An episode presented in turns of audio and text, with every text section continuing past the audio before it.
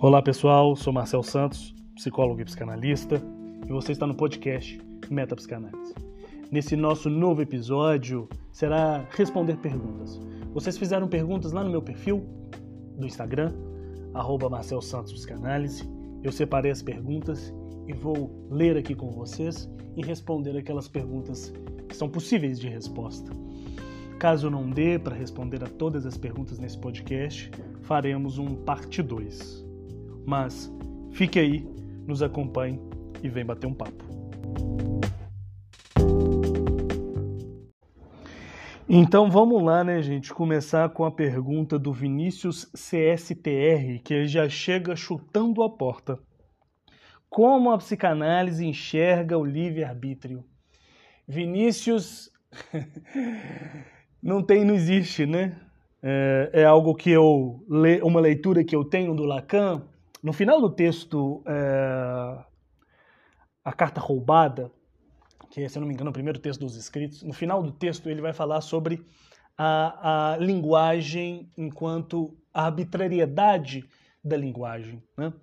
Então, o Lacan vai nos apontar que, diante daquilo que tem a liberdade e a arbitrariedade, o, a arbitrariedade sempre vai sobrepor a liberdade.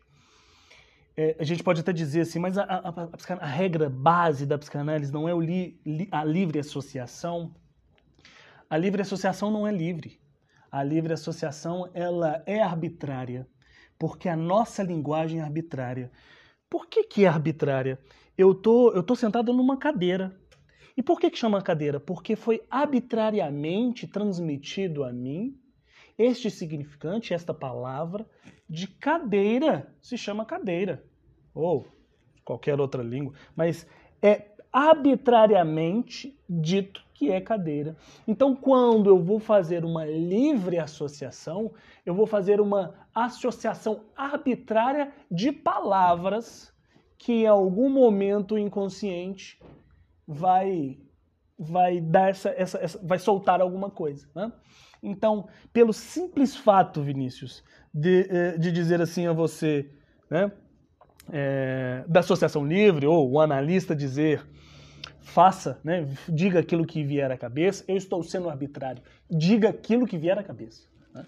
Então, diante de tudo que tiver arbitrariedade, a, a, o livre, a liberdade não tem, não tem vez. O arbitrário ele sempre sobrepõe. Né? Depois você dá uma lida, eu esqueci o nome dessa parte do texto do Lacan, que ele vai falar que para o 1 chegar no 3, ele tem que passar pelo 2. O 3, para chegar no 1, precisa passar pelo 2. Ou seja, não se chega ao 3 sem passar antes pelo 2. Né?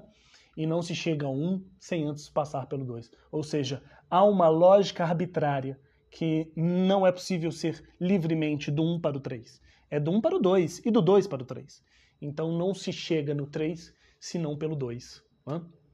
E não se chega no 1 se também não pelo 2. Ou seja, há uma lógica arbitrária e Lacan vai explicar isso de modo maravilhoso. É um pouco complicado essa parte do texto, mas é bem bonito, bem bonito, bem legal. Então eu já começo aqui também indicando a você a carta roubada e no final dela Lacan vai, vai nos presentear com essa, com essa perspicácia. Yoga e Pilates Studios.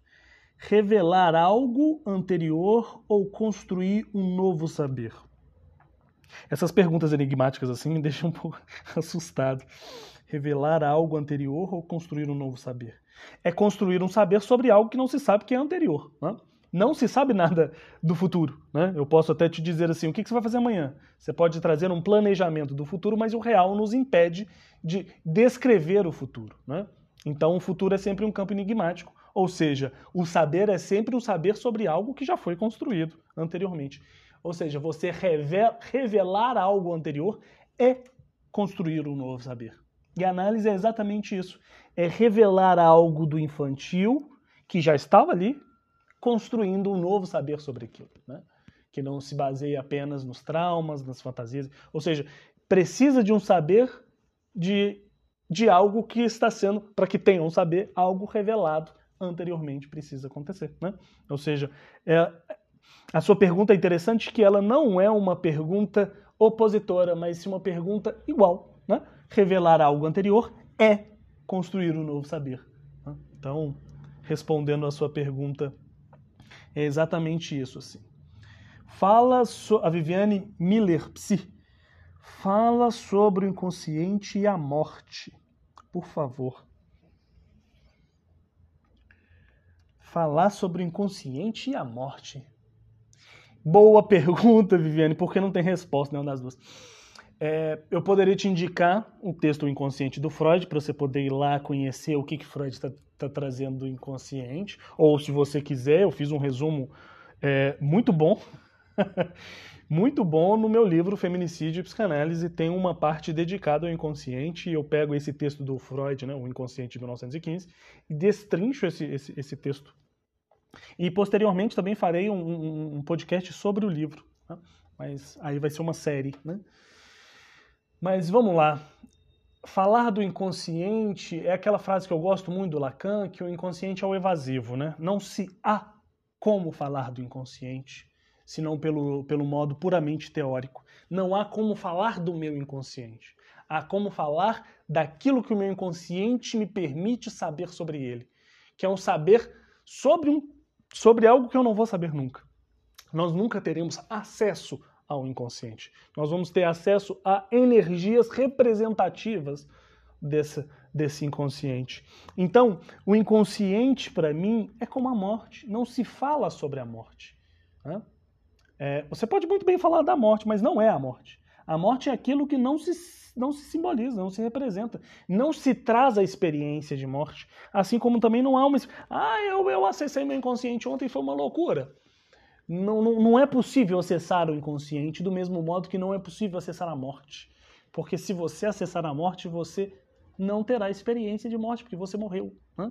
Então, há, entra em uma dicotomia, uma dialética, é, tanto quanto interessante, porque falar, de fato, falar do inconsciente é falar de algo que repre o representa, falar da, da, da, da, morte é falar de algo que a representa, mas falar do inconsciente não é falar do inconsciente, e nem falar da morte é falar da morte.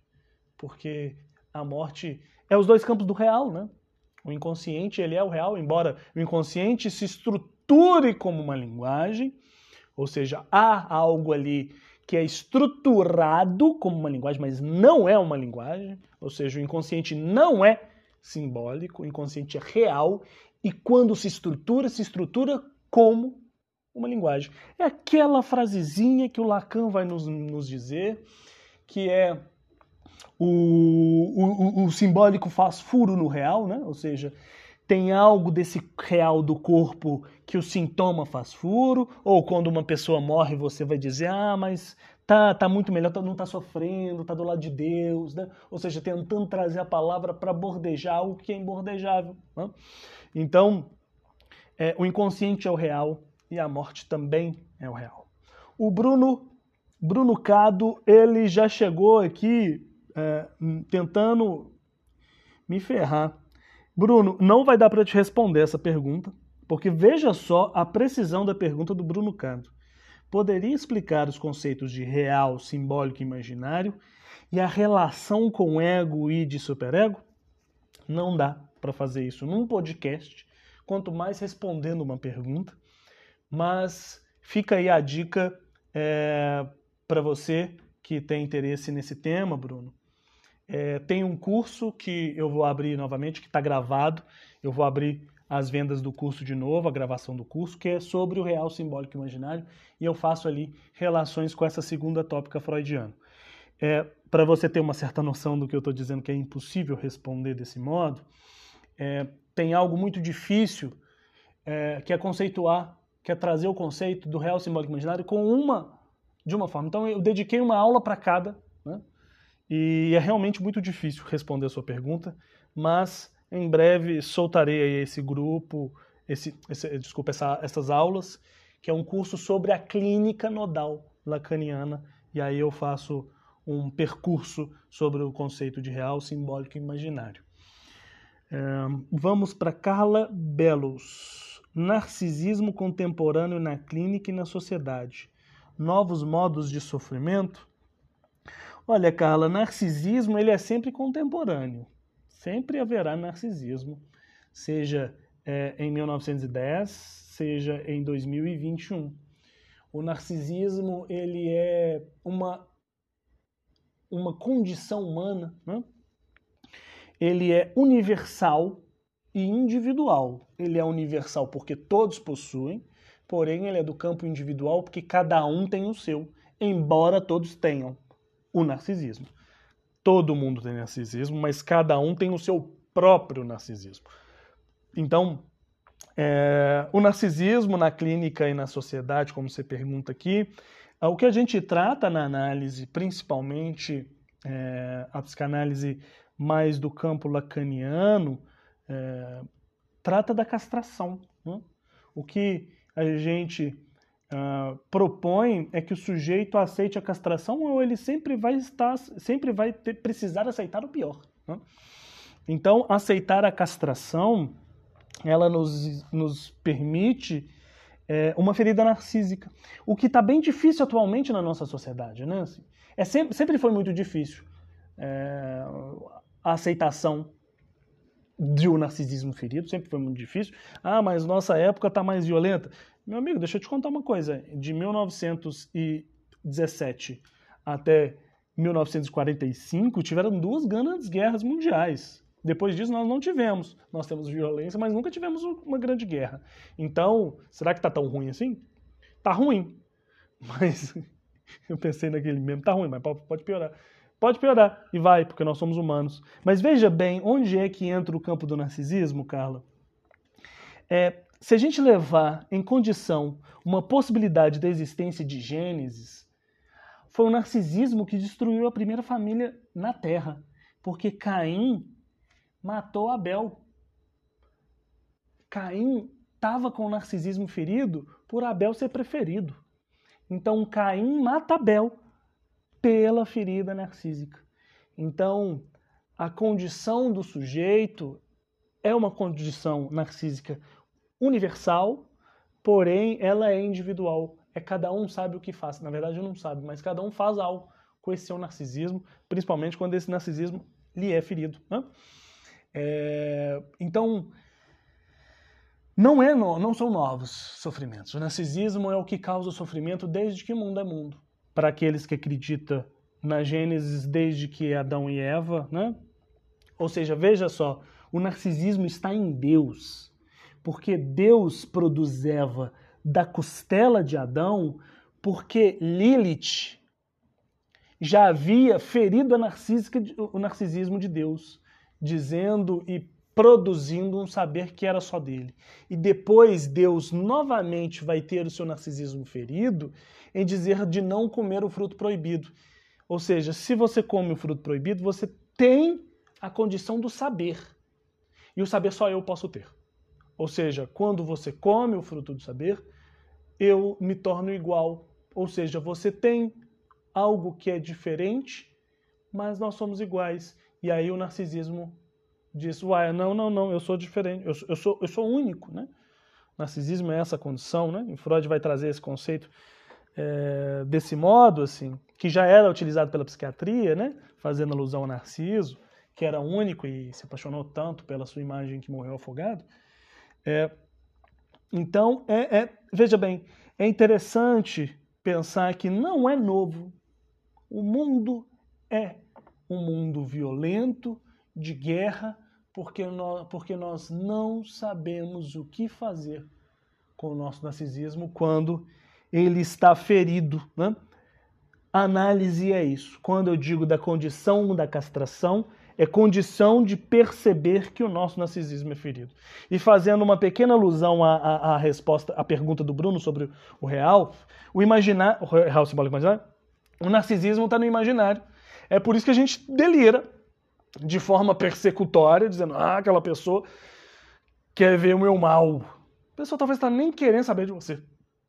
Mas é do campo do imaginário esse um único sentido que é o meu sentido.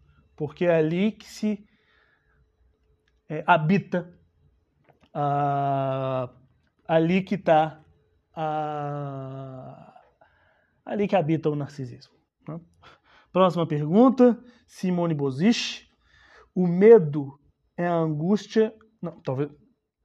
O medo e a angústia de estudar psicanálise.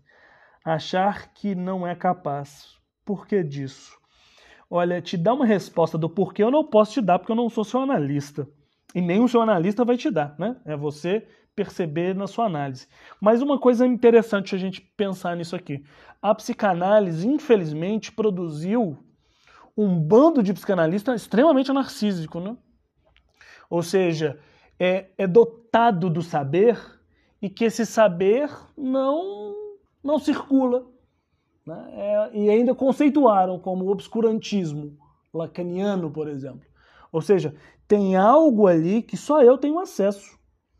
E, e a psicanálise traz esse, esse, essa imagem horrível de intocável. Se é intocável, é intocável em todos os sentidos eu não sou tocado pelo seu saber, como também você não me toca nem pelo amor, nem pelo ódio. Né?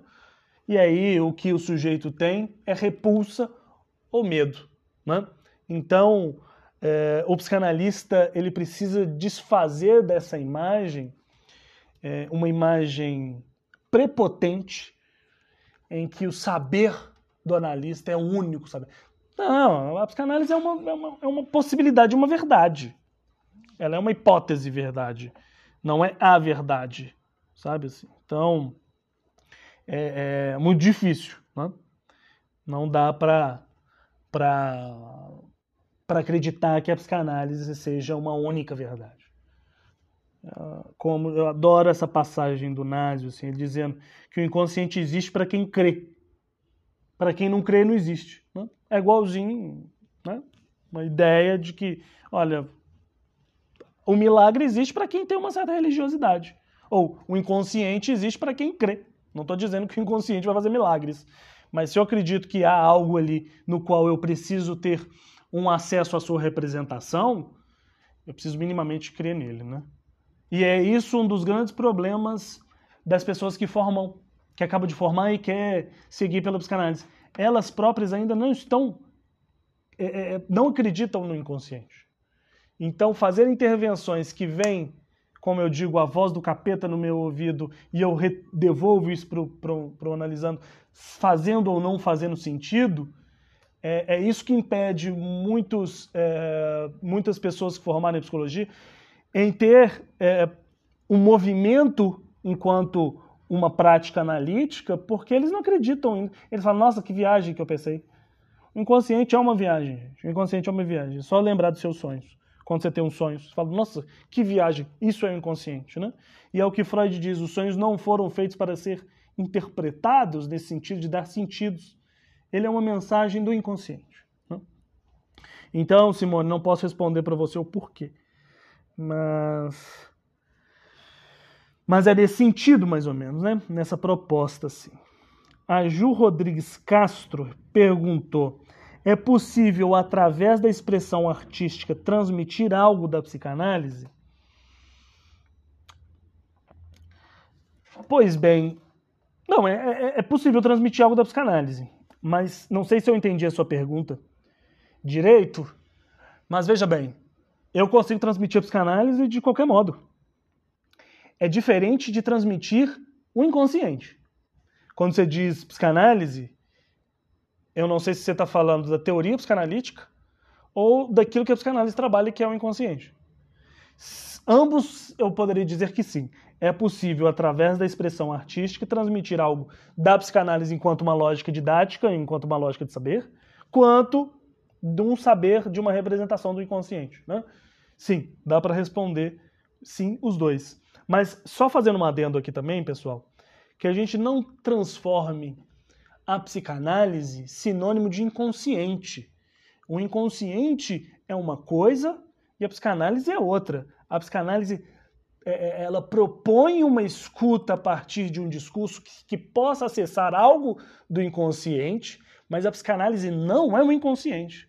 A psicanálise, como eu disse, é uma hipótese de uma verdade, que até então, para mim, Marcel, diante do meu desejo, tem funcionado muito bem enquanto analisando, enquanto analista, mas a psicanálise não é o inconsciente. O inconsciente é inconsciente, a psicanálise é psicanálise, né?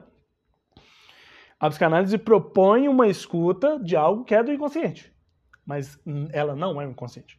Então vamos tomar um certo cuidado para que a gente não transforme, né? Eu estou dizendo disso, não estou dizendo que seja o caso aqui da pergunta, mas eu estou dizendo disso exatamente porque me veio à cabeça isso.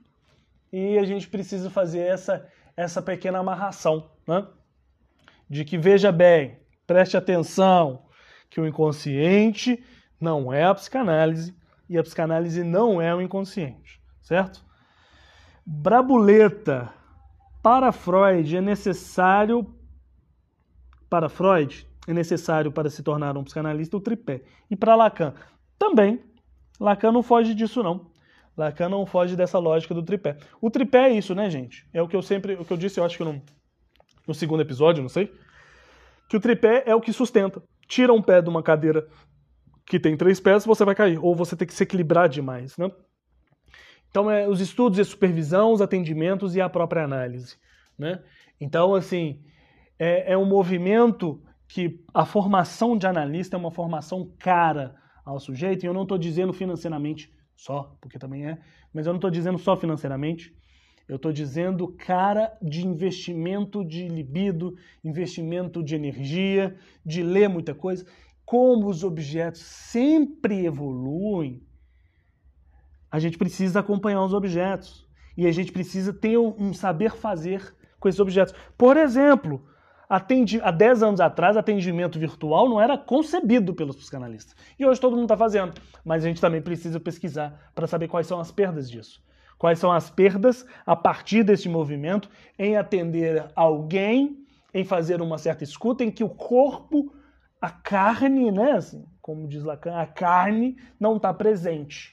Não tem o um, um, desencontro das carnes dentro de um consultório, seja lá dentro de uma instituição e sim essa carne sendo mediada é, por, um por um telefone, por um aparelho digital.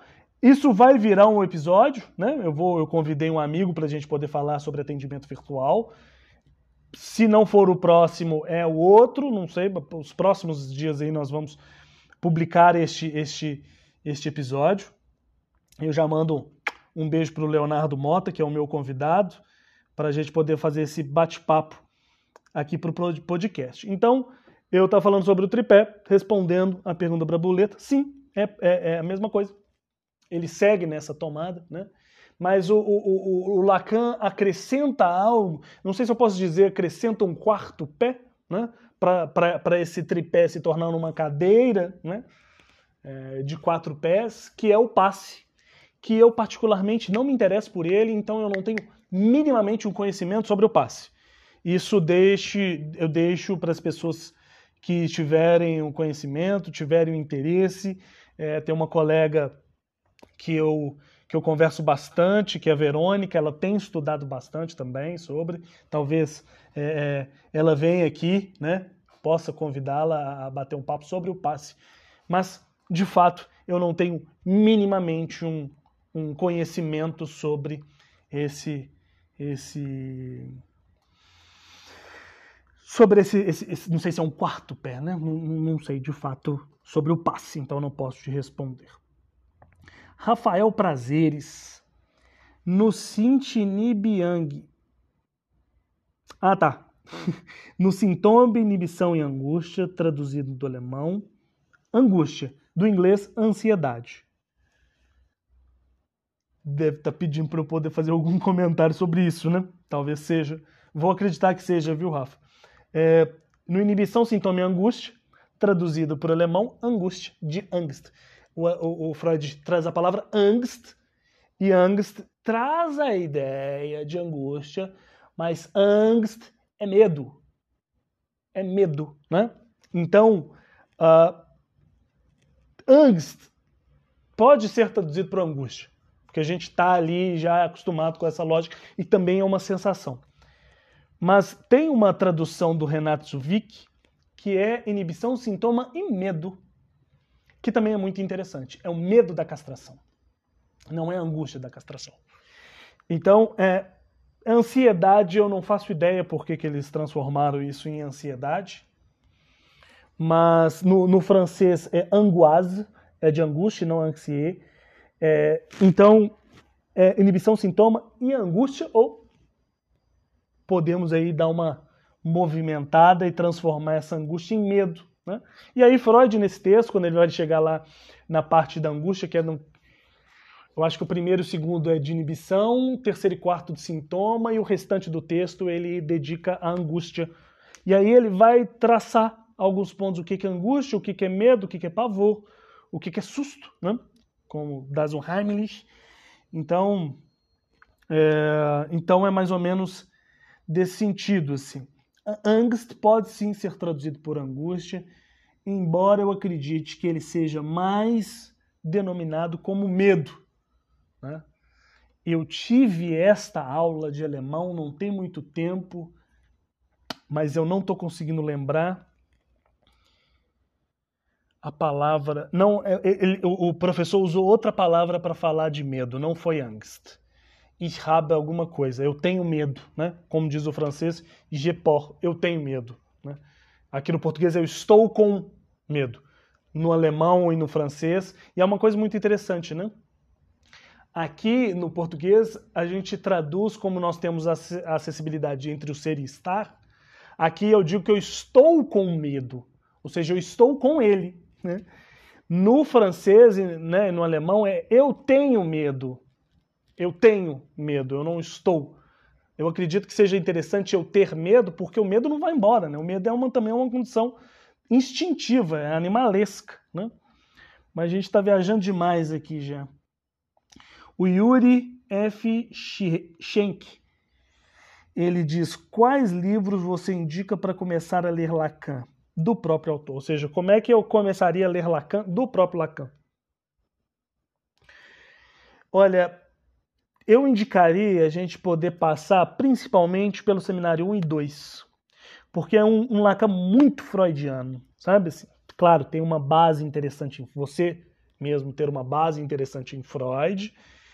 Vai no seminário 1 e 2, porque é um Lacan muito freudiano, e acompanhando esses textos com as datas dos textos do 1 e 2, vai acompanhando também um Lacan dos escritos, né? Assim, é, ah, em 1956, não me lembro qual que é o ano, é, 52, aí vai lá nos escritos e vê qual texto é de 1952 e vê o que, que o Lacan está construindo nos seus seminários, porque são seminários são falados, né?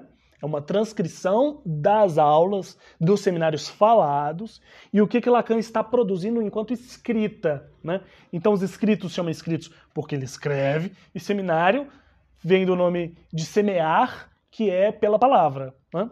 Então, tem algo aí do seminário que a gente vai lendo e vai acompanhando com os escritos. Ou seja, do que Lacan está produzindo a partir da fala e o que, que ele se produz a partir da escrita. Eu caminhei com Lacan sempre assim, nas suas, nas suas produções de seminários e nas suas produções escritas. Então eu fui lá nos escritos, nos outros escritos, e acompanhando Lacan. Ah, seminário 20, vamos ler Arthur Dito. Né? Arthur Dito. Então, ah, o, o, o Lacan, seminário 11, vamos ler lá a, a, a subversão, desculpa, Vamos ler lá o, o texto da, da, da, inconsciente freudiano e o nosso, de, de, de, juntamente com, meu Deus, como é que chama o texto, gente? Sobre linguagem, que ele vai falar sobre significante. Não me lembro dele. Então, sempre que puder, vai acompanhando um texto do, do, do, do Lacan, está nos escritos, juntamente, é, juntamente com essa, com essa outra proposta, certo? Então eu vou responder aqui mais uma pergunta e aí a gente finaliza este, é, este, este podcast e aí a gente abre um podcast parte 2, que aí eu também reúno outras perguntas, mais perguntas, para a gente ir fazendo desse modo, certo? Mas saiba que a sua pergunta, se não for respondida aqui, será respondida. Bom, se ela tiver uma resposta, claro. Então vamos lá o que seria estericizar o discurso? Lá vem, gente, meu Deus. É, tenho, eu tenho inclusive um IGTV sobre estericizar, discurso e eu convido vocês a todos, a todos e a todas a ir lá no meu perfil para que possa é, dar uma olhada nesse GTV sobre o que é estericizar discurso. Mas rapidamente aqui para a gente finalizar esse nosso podcast, o estericizar o discurso e, e, a pergunta também é do Yuri, tá gente? Eu não falei o nome que é o mesmo. Estericizar o discurso, ele é um movimento que é fazer com que o obsessivo possa trazer uma questão sobre o próprio desejo e sobre o desejo do outro. Né? Que, por que, que é isso? Porque não há um discurso que seja nomeado pelo obsessivo. Porque o obsessivo, a sua pergunta é sempre de vida ou morte. Então, se é de vida ou morte, ele propõe uma mortificação do seu próprio ser. Se tem uma mortificação, não tem discurso. O Freud vai dizer isso no nome dos, do, dos ratos. Ele vai dizer que a neurose obsessiva é uma dialética da histeria. Ser uma dialética da histeria quer dizer que em algum momento o sujeito vai se perguntar. E se perguntar desse modo é uma pergunta estericizante. Ou seja, quando Lacan vai dizer que a pergunta da neurose é o meu desejo é ser desejado pelo outro, esta é uma pergunta da histeria, que é o meu desejo é ser desejado pelo outro. Ou seja, no momento em que toca a neurose, essa neurose consegue se tornar ali um discurso direcionado a um outro para que o outro produza algo, nós chegamos no ponto de uma estericização. Estericizar não significa que o obsessivo vai virar histérico, tá? É que ele, diante das suas questões, ele vai estericizar o seu discurso, né? ele vai estericizar o discurso. Isso quer dizer que ele vai falar, ele vai produzir algo que o obsessivo não acontece se não passar por uma lógica de falta. A fantasia do obsessivo é transformar o objeto de desejo em objeto de gozo, enquanto a histeria é se transformar enquanto objeto causa de desejo né? do outro. Então, é, estericizar o discurso é fazer com que o sujeito se queixe, se pergunte, traga uma pergunta sintomática para análise e a partir daí se produz alguma coisa de lá. Certo?